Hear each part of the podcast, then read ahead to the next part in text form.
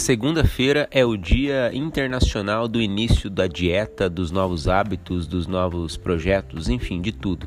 Porém, todo novo hábito precisa de uma rotina. E se eu começo ele na segunda-feira, eu acabo condicionando ele à minha rotina semanal, que geralmente acaba na sexta. E aí, o sábado e o domingo são dias que vêm para quebrar essa rotina, tanto do novo hábito quanto da rotina tradicional. A dica que eu dou é: comece algo em um dia desafiante para você. Eu mesmo adoro começar novos hábitos às sextas, sábados e domingos. Por quê? Porque ali eu já estou condicionando que na próxima semana eu vou conseguir manter.